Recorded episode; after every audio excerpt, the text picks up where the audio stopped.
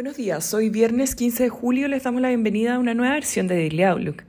El tipo de cambio abre 992,50 pesos por debajo del cierre ayer con los mercados positivos, mientras continúa avanzando la temporada de resultados con reportes mixtos por parte de los bancos. Citigroup sorprende por sobre las estimaciones apoyado por sus ingresos por tesorería, mientras Wells Fargo decepciona por debajo de las proyecciones de los inversionistas.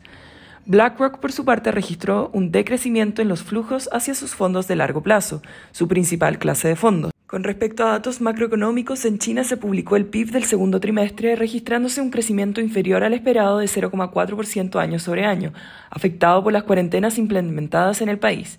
Por otro lado, la producción industrial de junio se ubicó en línea con lo esperado, avanzando un 3,9% año sobre año en junio, mientras las ventas minoristas superaron ampliamente las expectativas, creciendo un 3,1% año sobre año.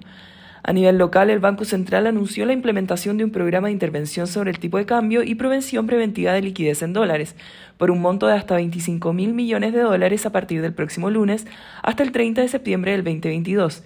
Esta consistirá en la venta del dólar spot por hasta 10 mil millones de dólares, venta de dólares forward por hasta 10 mil millones y un programa swap de divisas por un monto de hasta 5 mil millones de dólares.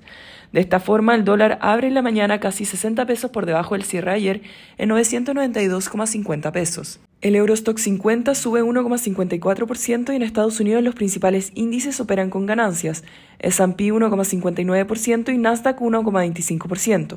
Por su parte, en Asia los mercados cerraron mixtos con el Hang Seng cayendo un 2,19% y el CCI 300 un 1,70%, mientras el Nikkei avanzó un 0,54%. Los commodities transan mixtos con el cobre cayendo un 0,31% y el petróleo WTI subiendo un 1,04%. La moneda estadounidense a través del dólar index se deprecia 0,15%.